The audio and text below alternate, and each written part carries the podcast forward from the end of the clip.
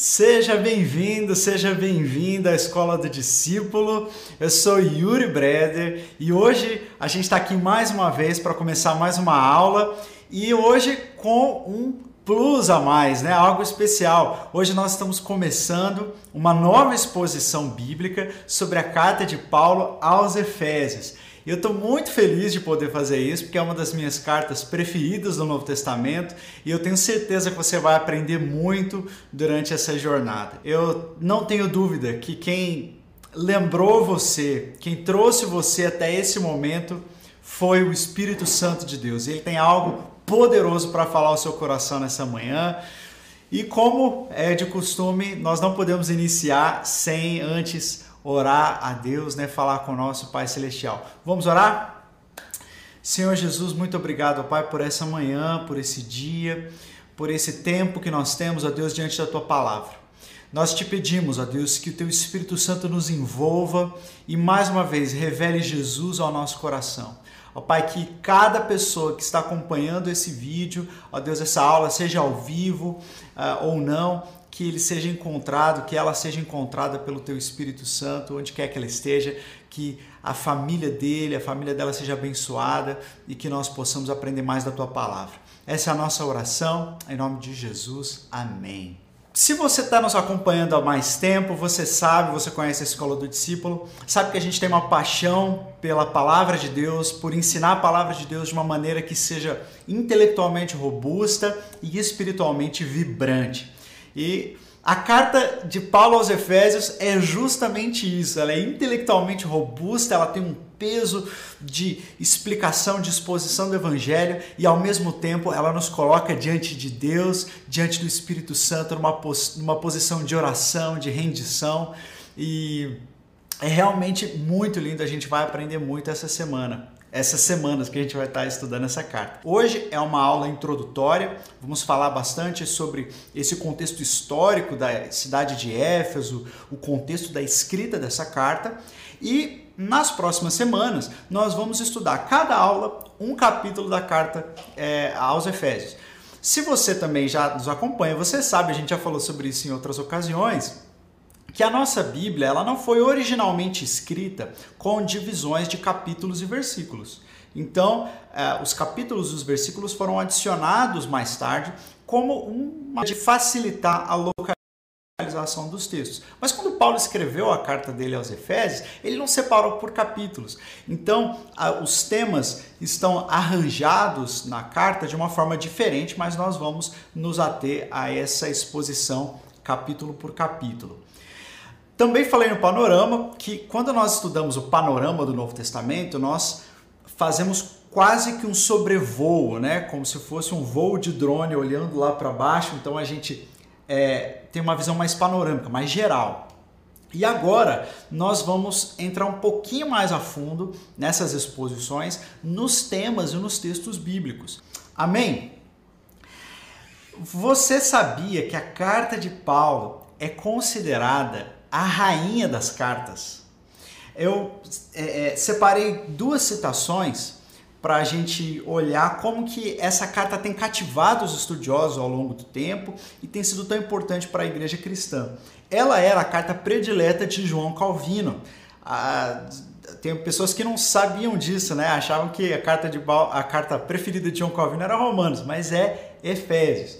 E um, um dos comentaristas bem famosos assim de Novo Testamento, John Barclay, escreve o seguinte: pelo conceito, Efésios se coloca no plano mais elevado dentro da literatura devocional e teológica da igreja primitiva. Richard Baxter diz: embora não seja mais longa a epístola de Paulo, obviamente a gente sabe que a mais longa é Romanos, Efésios é geralmente considerada a mais profunda. Existe nela uma grandiosidade de concepção, além da majestade, dignidade, riqueza e plenitude que lhes são peculiares. Então, a carta de Paulo aos Efésios é fantástica. Se você ainda não leu, eu quero te convidar a, durante essas semanas que a gente vai estar tendo as aulas, você orientar a sua leitura para estes textos. Então, por exemplo, se você está acompanhando as nossas exposições aos domingos, então é nessa semana, estude o capítulo 1 da carta de Paulo aos Efésios. tá? E aí no, no, na próxima semana nós vamos então olhar um, um pouco mais de atenção para esse capítulo 1 e depois o capítulo 2, o capítulo 3 e assim por diante. Se você está seguindo as exposições de quarta-feira da carta aos Romanos, faça a mesma coisa, né? Valendo capítulo por capítulo e aí a gente vai é, destrinchando um pouco mais na aula. Bom, deixa eu falar um pouquinho sobre a cidade de Éfeso. É muito difícil exagerar a importância de Éfeso. O que, que eu quero dizer com isso? É, o, apóstolo, o apóstolo Paulo ele era muito estratégico né, nas suas viagens, seus processos de plantação de igreja. E a cidade de Éfeso era uma cidade chave para o desenvolvimento da igreja cristã. Éfeso é era né, na época a segunda cidade mais importante do Império Romano, perdendo só para a capital, que era Roma. Era a capital da província da Ásia por um tempo, depois mudou é, para Alexandria, mas é, Éfeso sempre teve essa posição de muita importância no mundo antigo. Para você ter uma ideia, naquela época em que Paulo escreveu essa carta, a cidade de Éfeso tinha aproximadamente 250 mil habitantes. É muita gente né? E em alguns momentos, algumas pessoas chegaram a, a, a, se referir a Éfeso como tendo quase 500 mil habitantes.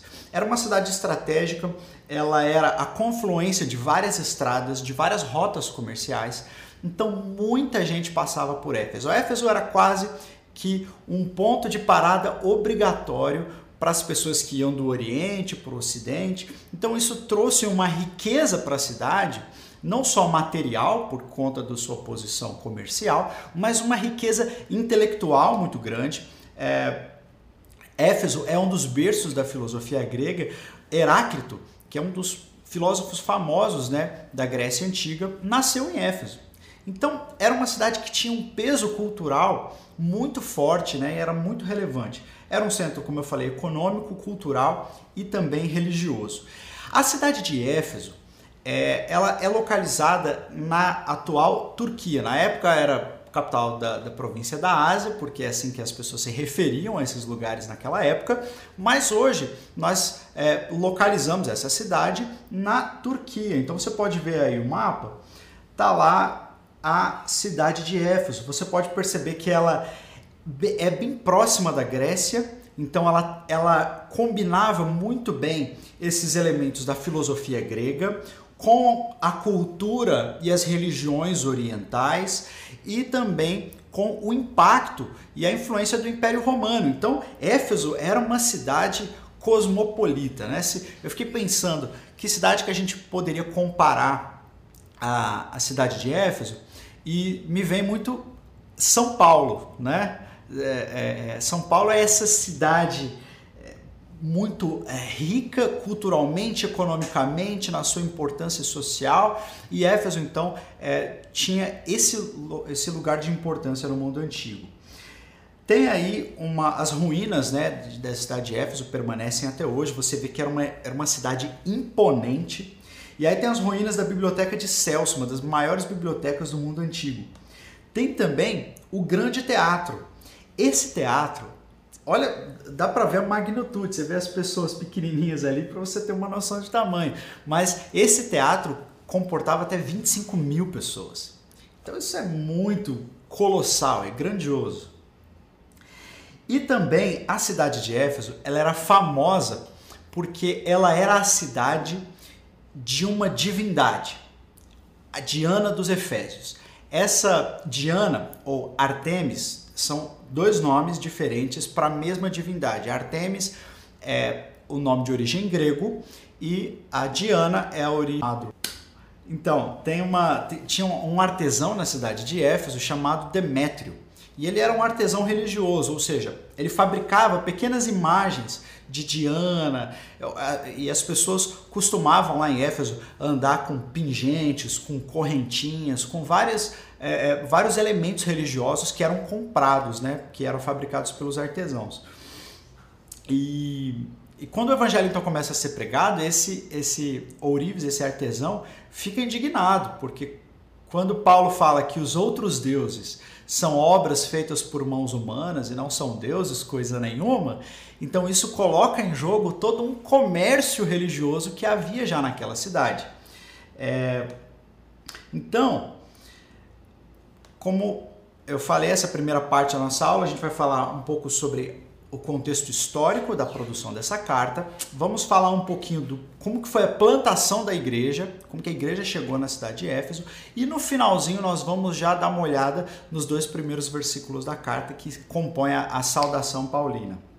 Então a igreja de Éfeso, ela foi plantada por Paulo na sua segunda viagem missionária. Embora o seu estabelecimento tenha acontecido na terceira viagem. Isso é uma coisa muito interessante.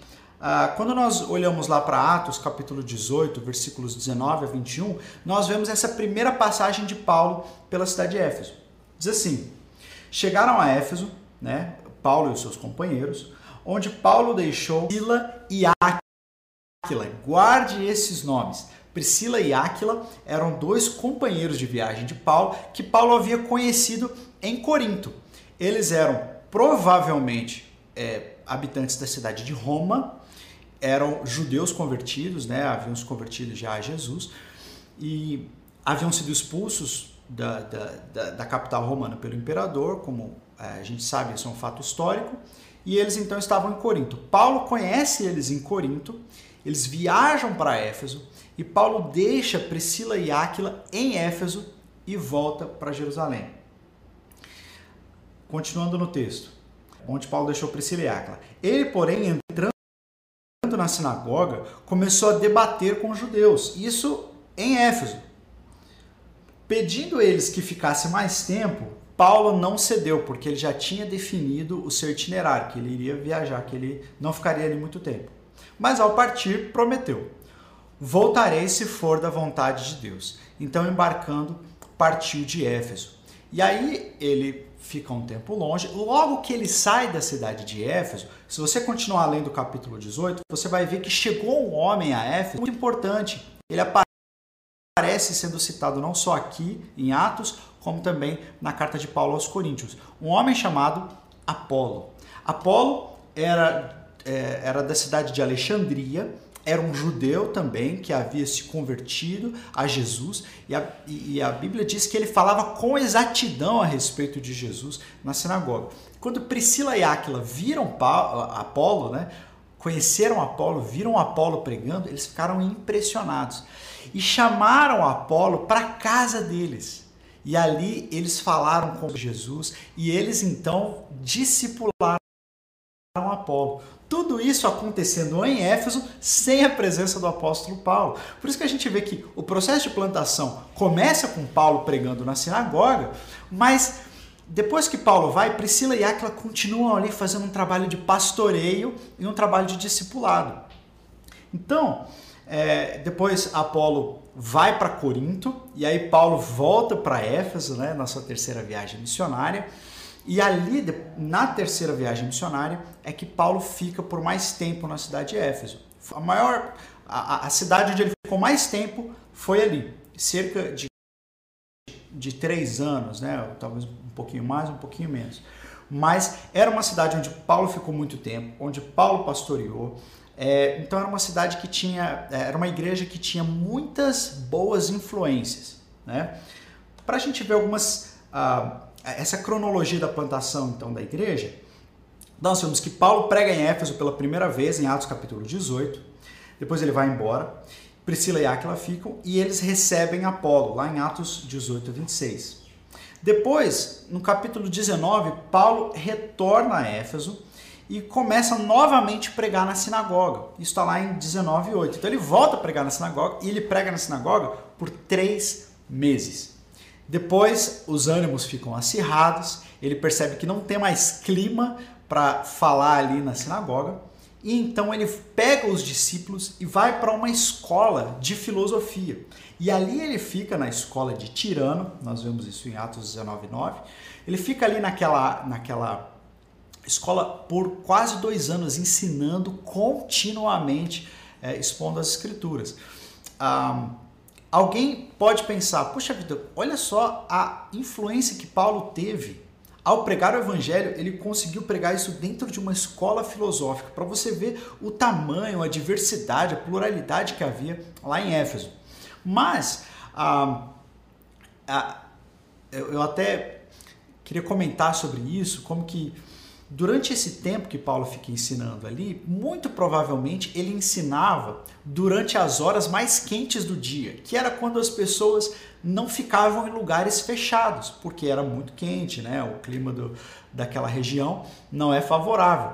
Então, Paulo, para ter essa abertura, provavelmente ele ensinava nas horas mais quentes. Você pode imaginar Paulo e os discípulos num lugar fechado com sol é, fortíssimo, né? E o calor fortíssimo, e eles ali suando, mas falando do evangelho, e Paulo faz isso por muito tempo. Depois disso, é, enquanto, enquanto Paulo ensinava nessa escola de Tirano, o capítulo 19 de Atos diz para nós que muitos sinais e maravilhas eram realizados por Paulo, que as pessoas vinham, pediam oração e, e, e ele orava e milagre. Mas olha só que interessante.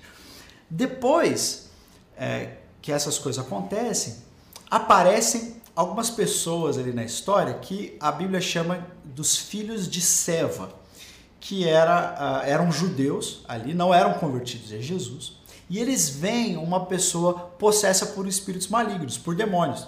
E eles tentam expulsar o demônio, só que eles não, eles não, não, não eram convertidos, não conheciam nada da palavra, não conheciam o nome de Jesus. Eles falaram assim: olha, em nome do Jesus a quem Paulo prega, nós te expulsamos.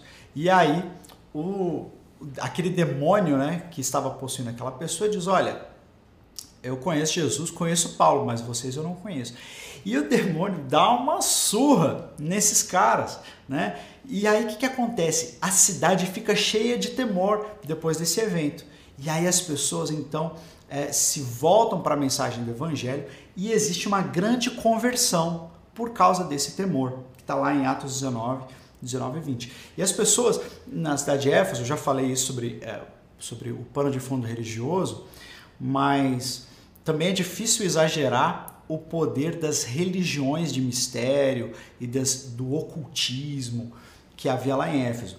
As pessoas eram extremamente dadas a essas coisas espiritualistas, né? Tanto aos objetos da fé, imagenzinha, correntinha, pingente, como religiões que é, pregavam assim uma revelação profunda, que a gente chama de revelações, é, perdão, chama de religiões de mistério.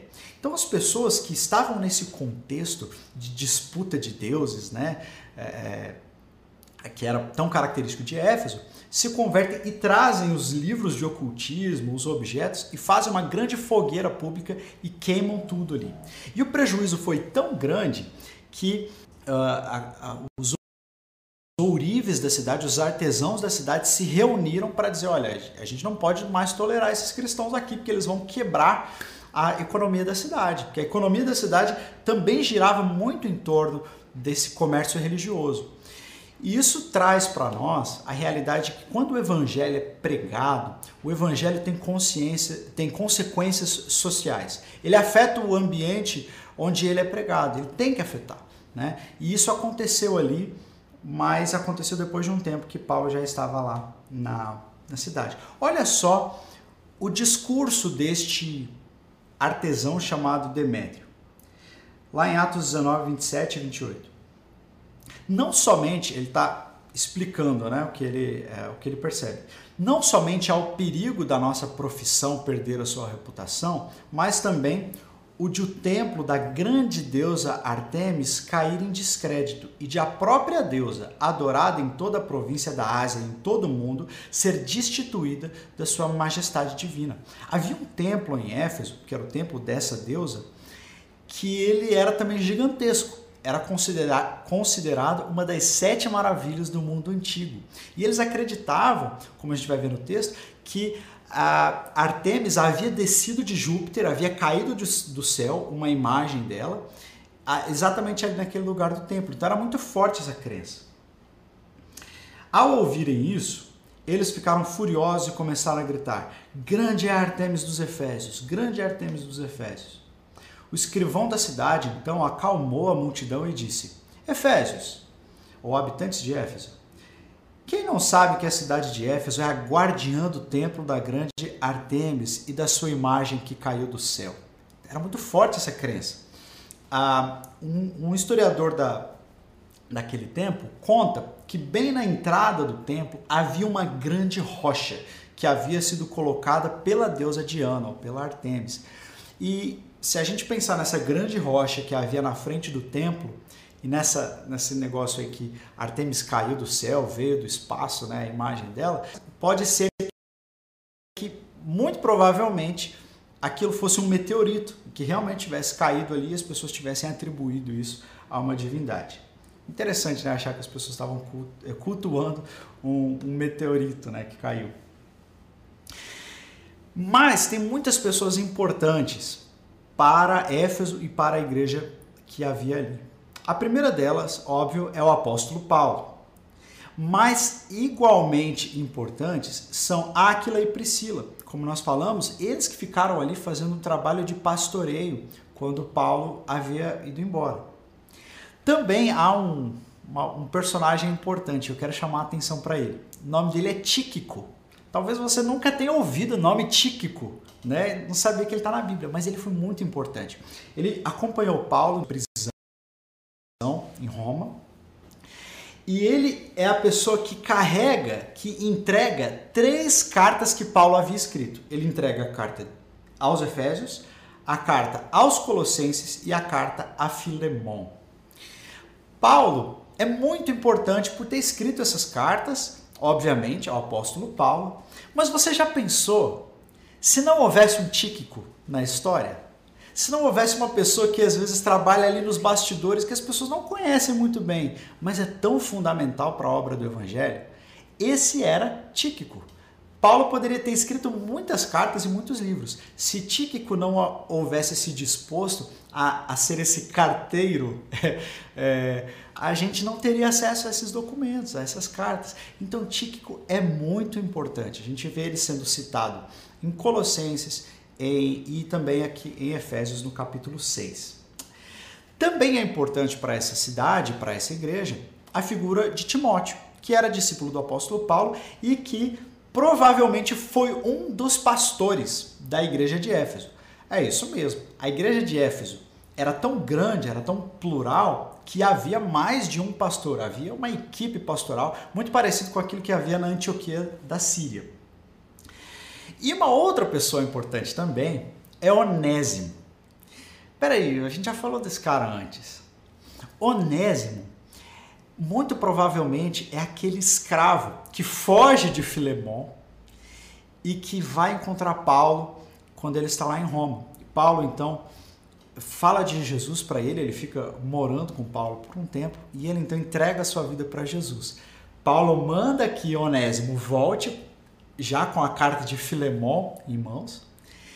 E muito provavelmente esse escravo que se converteu a Jesus se tornou um dos bispos da igreja de Éfeso. Olha só que coisa fantástica! Nós não podemos afirmar isso com um grau elevado de certeza, mas seria uma história tão maravilhosa, né? Esse escravo que fugiu com medo de morrer, encontrou Paulo, se converteu e depois virou líder da igreja. Outras pessoas que não estão aqui também nesse slide é o apóstolo João. O apóstolo João foi um dos pastores e uma das figuras centrais ali em Éfeso, morou lá por muito tempo. Maria, mãe de Jesus, provavelmente também ficou ali, porque João, como João ficou incumbido de cuidar de Maria depois da crucificação de Jesus, Maria provavelmente morava lá em Éfeso também. Tem até algumas ruínas, alguns sítios turísticos que afirmam que ali era a casa de Maria. Amém? estão conseguindo acompanhar até aqui muita informação, né? Mas a gente já está partindo para a nossa terceira etapa, etapa final da nossa aula. Passa rápido o tempo, né? Vamos falar dos, dos aspectos gerais dessa carta. Quem é o autor? O apóstolo Paulo. Essa autoria já foi debatida por conta de alguns detalhes. Primeiro, que parece que Paulo escreve num tom mais impessoal, mais distante relacionalmente, relacionalmente, tá certo, né? do que outras cartas, como por exemplo Filipenses. Um, Então as pessoas questionam um pouquinho, poxa, Paulo ficou ali por tanto tempo, ele amava tanto aqueles cristãos, mas escreve uma carta que ela é um pouco impessoal, ela é geral demais, né? Isso é, também é uma curiosidade, porque ela está entre uma das cartas doutrinárias, mas muito provavelmente a carta aos Efésios era uma carta circular, não era só para a igreja de Éfeso. Inclusive, essa expressão que nós vamos ver no versículo 1, Paulo diz: aos santos e fiéis em Cristo Jesus que estão em Éfeso ou em Éfeso. Essa expressão em Éfeso não aparece nos manuscritos mais antigos. Então, muito provavelmente era uma carta geral, pode até ser uma carta à igreja de Laodiceia, que era perto ali daquela região, e que depois foi atribuída aos Efésios. Mas a verdade é que Paulo estava falando com um conjunto muito maior de igrejas do que só a igreja de Éfeso. Paulo escreveu entre 61 e 63, quando ele esteve na sua é, prisão domiciliar em Roma, aguardando o julgamento. Uh, e ele então escreve, né, como eu já falei, aos cristãos da Ásia, mas principalmente de Éfeso. Então, a gente, quando a gente vai atribuir o destinatário dessa carta, a gente tem que sempre fazer essa, essa menção, que na verdade essa expressão em Éfeso não aparece nos manuscritos mais antigos e que pode ser uma carta geral. E qual que é o propósito? O que, que Paulo queria? E isso é tão importante para nós porque é, é, nisso que nós estamos interessados. É por que, que essa carta é tão importante para nós hoje? Ela é uma carta de encorajamento, onde Deus revela o seu plano de salvação através de Jesus Cristo e que é desenvolvido na igreja. Essa carta, se você meditar nela, se você se dedicar ao seu estudo, você vai aprender tantas coisas maravilhosas. Porque ali Paulo fala da nossa nova identidade como cristãos em Cristo Jesus. Paulo fala da nossa nova identidade não só como indivíduos, mas como igreja, porque nós somos um. Por isso que nós chamamos a carta de Efésios como a carta da unidade. Mas ela não é só unidade entre as pessoas, entre judeus e gentios. Mas ela é a carta da unidade no geral, a carta em que Paulo explica o propósito de Deus de colocar tudo debaixo do senhorio de Jesus Cristo. Então, lá o versículo chave que nós podemos ter para essa carta está lá no capítulo 1, versículos 9 e 10. Diz assim: E nos revelou o mistério da sua vontade, de acordo com seu bom propósito. Deus revelou eh, o mistério da sua vontade de acordo com seu bom propósito que ele estabeleceu em Cristo. Isso é, qual é o propósito de Deus? Ou qual é esse mistério? Fazer convergir em Cristo todas as coisas, celestiais ou terrenas, na dispensação da plenitude dos tempos. Jesus é o centro. E aí ele nos dá uma nova identidade como indivíduos, uma nova identidade como sociedade, né? E a igreja exemplifica essa nova sociedade e ela testemunha sobre esse senhorio de Cristo Jesus. Jesus Cristo é o Senhor. Amém? Vamos então fazer uma pequena introduçãozinha nessa. Uma pequena introduçãozinha ótima, né? Uma pequena introdução a essa carta. Capítulo 1, versículos 1 e 2. Nesses dois versículos estão a saudação que Paulo faz.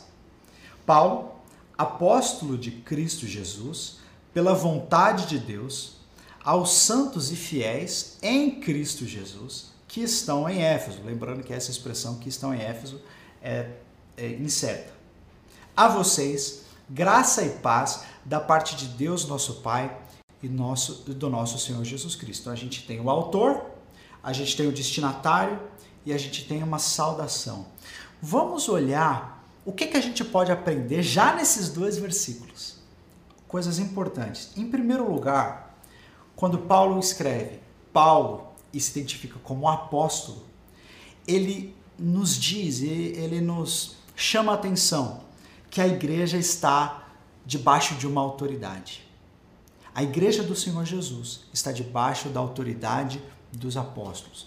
Paulo, Paulo escreveu, Paulo e vírgula, apóstolo, como uma maneira de afirmar a autoridade que ele tinha para escrever aquilo ali. Ou seja, é como se Paulo estivesse dizendo: prestem atenção nisso que eu vou escrever, porque eu escrevo como um apóstolo.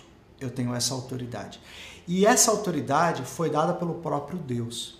O que, isso quer dizer para nós hoje? Porque a igreja não está debaixo da autoridade de pessoas, mas debaixo da autoridade do próprio Senhor Jesus e do ensino dos apóstolos. Hoje nós não temos mais o apóstolo Paulo, o apóstolo Pedro vivos para nos darem essas instruções, mas eles deixaram isso registrado na Bíblia. Então, a palavra de Deus é o ensino dos apóstolos. A palavra de Deus representa essa autoridade. E a Bíblia tem que ser autoridade sobre a igreja.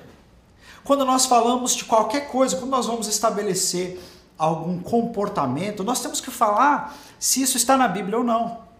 Se nós cremos em alguma coisa, nós temos que verificar se isso está na Bíblia ou não. O, Paulo, o, próprio apóstolo Paulo, quando escreve aos Gálatas, disse assim: olha, se alguma outra pessoa vir e anunciar um outro evangelho, que é diferente desse evangelho que é, já está registrado, vocês considerem essa pessoa como um anátema, ou seja, como uma pessoa desgraçada. Não, não recebam esse ensino, nem se for um anjo, nem se for um anjo. Então, quando Paulo usa essa autoridade, ele nos lembra que nós estamos debaixo de uma autoridade, a autoridade daquelas pessoas que foram enviadas por Deus, os apóstolos, e que registraram a Escritura. Então, a primeira coisa, nós estamos debaixo de uma autoridade, a autoridade do ensino dos apóstolos. Em segundo lugar, ele diz: Paulo, apóstolo de Cristo Jesus. A igreja não só tem uma autoridade, está sujeita à autoridade da Bíblia, mas a igreja tem um dono. A minha vida tem um dono. O dono da minha vida é Cristo Jesus. É o dono da sua vida. Ele é o dono da igreja. Paulo diz: Eu sou apóstolo de Cristo. Eu não falo em meu próprio nome. Eu não falo em nome de outras pessoas. Eu estou falando no nome de Cristo Jesus, que é o dono da igreja. Isso. Será que você pode dizer a seu respeito? Eu sou Yuri de Cristo Jesus. Eu estou cada vez mais consciente e cada vez mais dependente dessa minha relação. Eu sou de Cristo. Paulo era um apóstolo que pertencia a Cristo. A igreja é uma igreja que pertence a Cristo. Os discípulos são discípulos que pertencem a Cristo. Essa essa maravilhosa revelação de que nós temos um dono não deve passar desapercebida. Depois, nós vemos que ele escreve: Paulo, apóstolo de Cristo Jesus, pela vontade de Deus. Isso quer dizer que a igreja, se a igreja tem uma autoridade, que é a autoridade da Bíblia, está sujeita a essa autoridade, e a igreja tem um dono, que é Cristo Jesus, então nós não podemos fazer nada sem, sem termos esse direcionamento da vontade de Deus. Paulo escreveu essa carta, não é porque deu na cabeça dele, oh, escreveu uma carta para os Efésios, não era a vontade de Deus. Ele estava ali em Roma, preso, porque a vontade de Deus desejou que assim fosse. Né? E assim como nós falamos, eu não falei isso quando a gente falou dos filhos de Seva, que foram aqueles caras que tentaram expulsar um demônio, eles tentaram perverter a fé e o, e o diabo deu um coro neles. É, como que essa situação se reverteu para o bem da igreja? Eram pessoas que não eram cristãs que estavam se aproveitando da fé, e, e, um, e um demônio humilhou publicamente aquelas pessoas. Eu fico imaginando, aqui estou viajando, né? Mas eu fico imaginando a frustração daquele demônio. Ele pensou que ia, que ia a, humilhar os cristãos, ou humilhar a igreja, e no final das contas foi por causa da ação daquele espírito maligno que muitas pessoas se converteram a Jesus. Então, o Senhor Jesus tem o um domínio sobre a história. A vontade de Deus sempre se cumpre. E nós precisamos reconhecer essa vontade. Que você possa submeter toda a sua vida à vontade de Deus. E não fazer nada por simplesmente uma decisão própria do seu coração. Não, sempre sujeite a sua vontade à vontade de Jesus. Depois ele diz: Paulo, apóstolo de Cristo Jesus, pela vontade de Deus, aos santos e fiéis. Então nós temos uma autoridade à qual nós estamos sujeitos, nós temos um dono, nós temos um direcionamento, que é a vontade de Deus, mas a igreja também tem uma identidade a igreja é formada por aqueles que são santos e fiéis. Santidade e fidelidade devem ser as marcas, características dos discípulos de Jesus.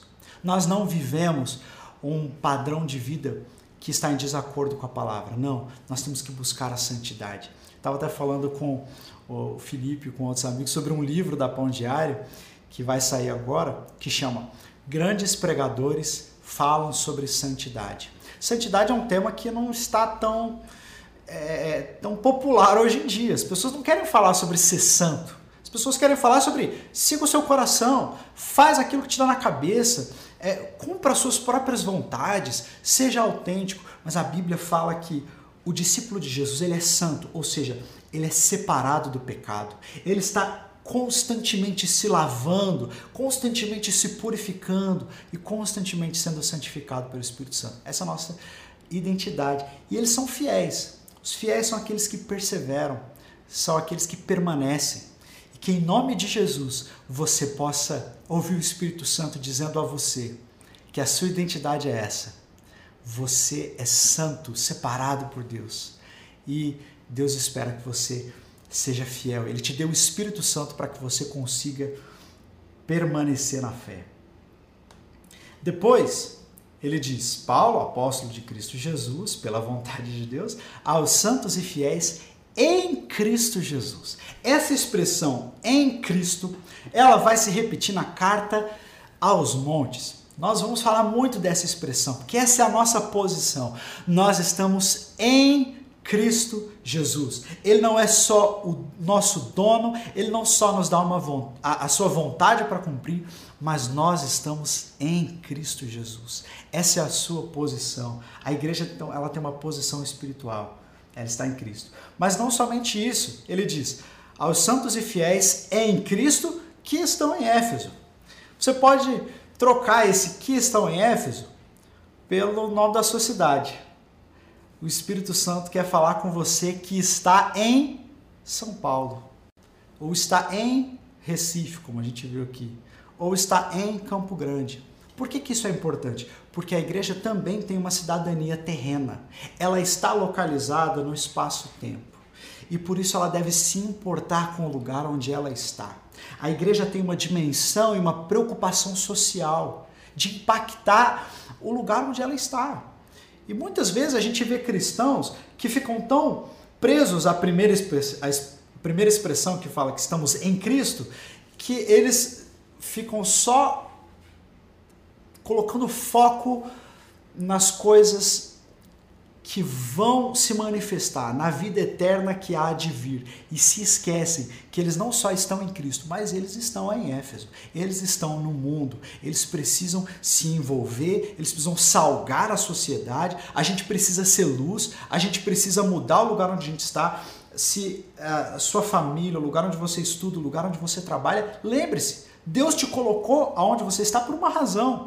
Então, você não está só em Cristo, mas você também está num lugar físico onde Deus deseja se manifestar. Depois, ele diz: A vocês graça e paz. Que a igreja ela tem um favor imerecido. Ela recebeu graça e recebeu paz. Foi reconciliado a Deus. Isso não é nosso mérito. Paulo vai falar sobre isso no capítulo 2. Foi Deus que nos deu a salvação, essa graça como um presente. Então, que Deus possa lembrar o seu coração que você está debaixo de uma autoridade, que você tem um dono, que é Jesus Cristo, que você vive pela vontade de Jesus, que você está em Cristo, mas que você também está na sua cidade. E que você recebeu esse favor imerecido, a graça de Deus, o perdão dos pecados, a salvação. Você recebeu também todas as todas as coisas que compõem a sua vida.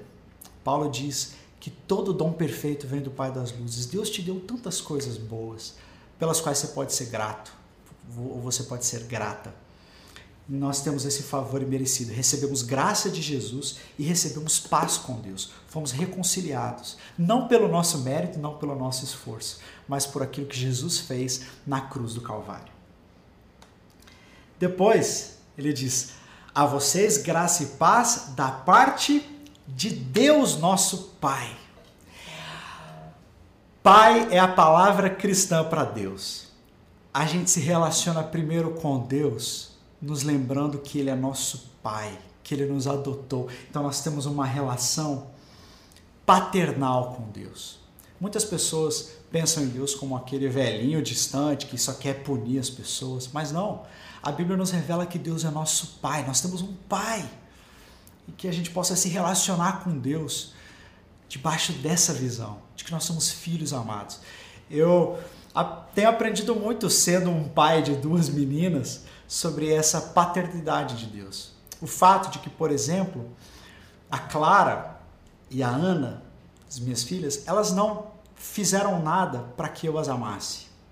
Eu as amei e eu as amo, mesmo sem elas fazerem nada que, que, que, as torne merecedoras disso. Eu as amo livremente, elas são minhas filhas, elas fazem parte de mim. E é assim que Deus vê você. Você não precisa ficar preocupado com o seu desempenho para tentar agradar a Deus. Você pode entender que Ele já te ama, que Ele já é seu Pai. E a partir dessa relação, você vai viver uma vida santa e uma vida aprovada, mas por causa do amor e não por causa da lei. Então nós temos um Pai celestial, mas nós também temos um Senhor. Ele termina dizendo da parte de Deus nosso Pai e do nosso Senhor Jesus Cristo. Veja como Paulo coloca o Senhor Jesus e Deus Pai em pé de igualdade. Jesus não é menos, Jesus não é menor. Não, ele é o nosso Senhor. Nós temos um Pai e nós temos o Senhor Jesus Cristo como nosso Senhor. Então, resumindo esse versículo 1 e versículo 2, muita coisa em dois versículos, né? A igreja está sob a autoridade, que é o ensino dos apóstolos. A igreja tem um dono, que é Cristo Jesus. A igreja tem uma identidade, nós somos santos e fiéis. Nós temos uma posição espiritual, estamos em Cristo. Mas nós também temos uma cidadania terrena, estamos na cidade, estamos em Éfeso, ou em São Paulo, ou em Campo Grande. A igreja tem um favor imerecido, ela tem graça e paz. A igreja tem um Pai celestial, que é Deus, e a igreja tem um Senhor, que é o Senhor Jesus Cristo. Amém? Muita coisa, né? Muita riqueza espiritual. A gente vai ver como que essa carta é densa nas próximas semanas. Então, semana que vem, nós vamos falar sobre um assunto que é polêmico, né? Que as pessoas é, é têm muita dúvida sobre, que é sobre a eleição, a predestinação. Paulo fala sobre isso já no primeiro capítulo, como que nós fomos predestinados, fomos eleitos, escolhidos por Deus antes da fundação do mundo. Então nós vamos falar sobre isso na semana que vem e depois vamos falar sobre a salvação, vamos falar sobre relacionamentos, como que a igreja deve se relacionar uns com os outros. Vamos falar sobre o poder da oração. Vamos falar sobre batalha espiritual. Vamos falar sobre o enchimento do Espírito Santo, que aqui em Éfeso, em Efésios que Paulo diz: "Não vos embriagueis com vinho, mas enchei-vos do Espírito Santo". Então, tem assunto para muita conversa nessa nossa exposição de Paulo aos Efésios. Espero que você tenha gostado dessa primeira aula, desse primeiro conteúdo. Amém? Vamos orar. Jesus, obrigado por essa manhã. Obrigado por tanta riqueza, Deus. Obrigado porque o Senhor se revelou na história e o Senhor usou pessoas como o apóstolo Paulo. Usou também pessoas que não tiveram tanta proeminência mas foram fundamentais para a sua igreja, como Tíquico, como Priscila, como Áquila, como Onésimo. Ó Deus, não haveria igreja sem os apóstolos, mas não haveria igreja sem aquelas pessoas que estão nos bastidores, sem os anônimos da fé. Obrigado, Deus, porque o Senhor nos dá a chance de participar de uma história maior do que nós mesmos. Nós queremos honrar o Senhor, louvando o teu nome em nome de Jesus. Amém. Amém, gente? É isso aí então. Que Deus abençoe você e até domingo que vem.